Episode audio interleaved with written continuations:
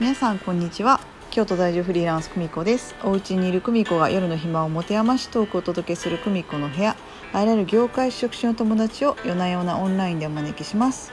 本日のゲストはジャポニズムでオンラインガイドツアーを展開している飛騨の白井主催です。よろしくお願いします。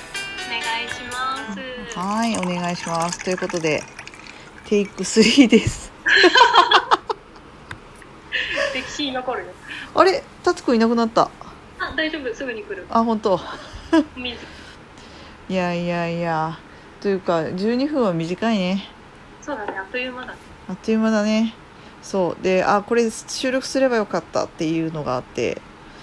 っていうちょっと質問を聞くという番外編のテイク3なんですけど。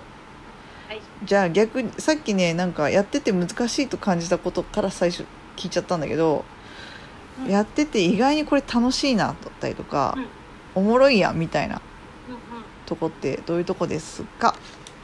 これはやってみての大発見だったんだけど、うん。えっとお客さんに、まあ、参加者の人に私がこう案内をしてる間にいろんな質問を投げかけたりとかいろんなお話を振るんだけれど、うん。その回答の返答によって話がすごく広がるっていうのが本当に初めて分かった面白いことであの例えばお客さんがこう「私はフランスのこの画家が好きで」って言ったら「あその画家って実はこうこういう浮世絵との関係があるんですよ」とかあとは実際にその人の絵であの浮世絵っぽいものとかの話ができたりとかあとはこうクイズをした時のクイズの答えであの本当はその話じゃなかったんだけど答えはそれじゃないんだけどその答えがすごい面白いからいやそれに関してちょっと言う説明するとねっていうと意外とその話が面白い方に行ってななんか参加者の一言一言によってすごく面白さというか深さが出てくるの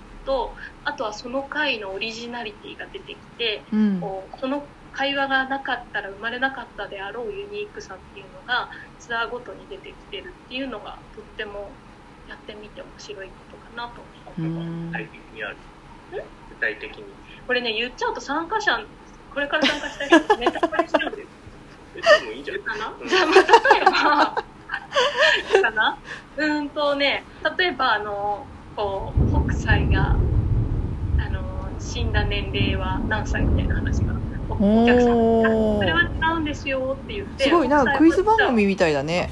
そうそうクイズ番組みたいだよ。へえこうじゃなくて北斎は本当は何歳で死んだんだけどとかうん。なんか北斎の奥さんの数とかなんかいやうん。実は、あの北斎の奥さんはこうだったけどでもみたいな。うーん。誰かの回答に対して私が知ってることをこうシェアをするっていうそうなるほどね。面白い。え上限の人数いたりするの？なんかまあのこれ自分の中でこれ以上ちょっと増えるともうちょっと無理だなみたいなのってあったりするのかな？オンラインってだって無制限に一応。うんうん100人とかできるもんね。そうそうそうそうそうそうやろうと思えばねっていう。今のところキャパはどれぐらいだって考えてる？なんとなくあの上限の人数はまだ見えてないんだけど、うん。100人とかはまあ無理で、うんうでもんなんとなく30人くらいなら大丈夫そうな気はしてて、うん。うん、あの僕らがやってるツアーは少なくともお客さんが結構積極的にコミュニケーションを取ることを前提にしてるから、うんうんだからそのお客さんが話せなくなる人数みたいなになってくるとちょっと多すぎかなっていう。うんなるほどね。じゃあクラスクラス1一クラス分ぐらいかな。1クラスよりち少ないぐらいかな。っていう感じかな。うんそうだね、うん。なるほどな。いや本当はねあのずっと準備してたって聞いててこれ本当は3ヶ月前から準備してた？3ヶ月もっともっと前。4月の段階でもう準備を始めてたから。うん。4 5 4ヶ月。4ヶ月そう満満を持持して今リリース。うんうん。なんかね構想はもともと結構前からあってうん。さらに前から。あのうん。ななんかねまだミカがあのガイドを普通にやってる時からうん。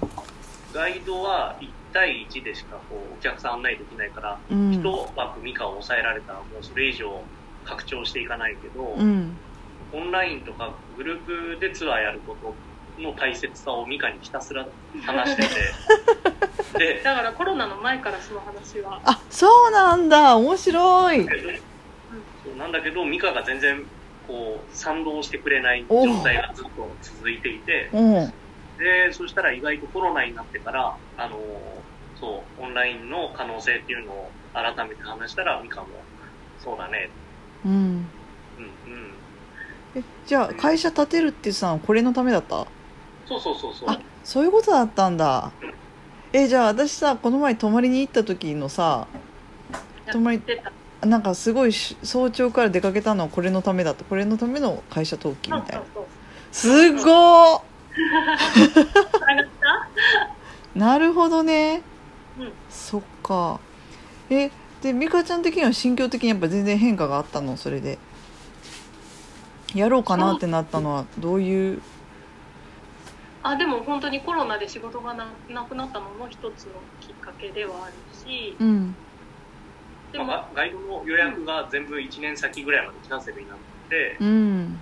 で結局会社の事業の一つの、まあ、大きな柱にしてたけどガイド事業がもう予算はゼロみたいな状況になったからよしじゃあ今から新しいことやろうって言ってスタートしたかな。なるほどなすごいな。えあとあれだよね。ほエアビーとかも2人でエアビーの体験のやつとか2人で出てたりしてたんだよね。出た出た。それも出てみた、そういうのも結構参考にしながらみたいな。なったのもあれば、うん。ならなかったのもすごく良かったうん。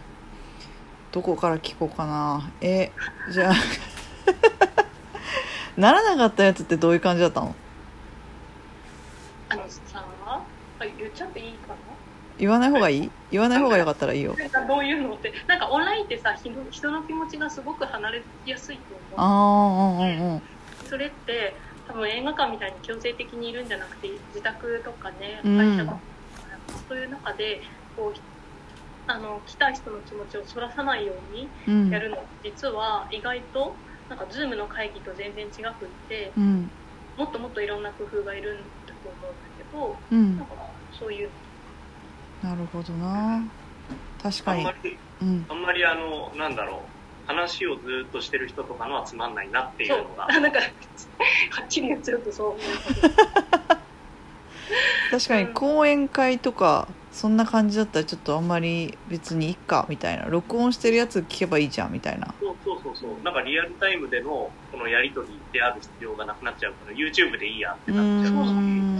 で YouTube 無料だからはいはいはい。課金してやっぱりやるんだったらちゃんとインタラクティブなコミュニケーションを取るっていうのがやっぱり大切だね。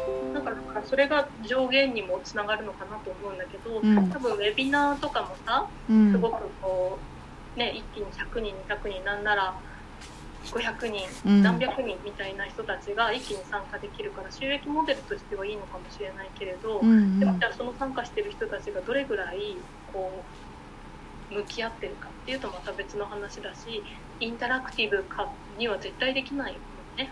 だからそういう意味でなできて数十人かな。確かに。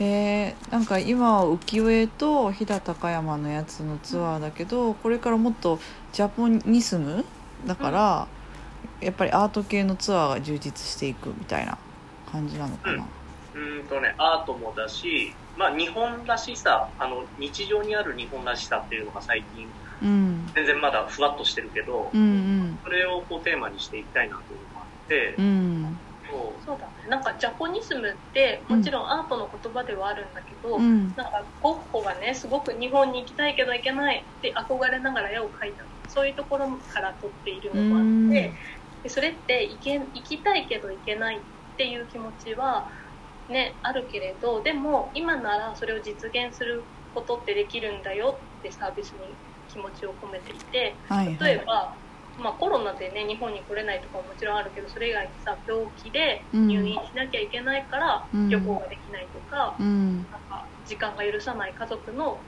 なんか例えば他にど介護をしなきゃいけない人がいるとかいろんな事情で旅行ができない人もいてうん。うんでも行きたい憧れるとか知りたいとかそういう気持ちを実現するっていう意味も込めてあるからなんかそういう意味でこうアート以外もこうなんか感情をもっともっと動かすようなツアーを作りたいなと思って。なるほどな。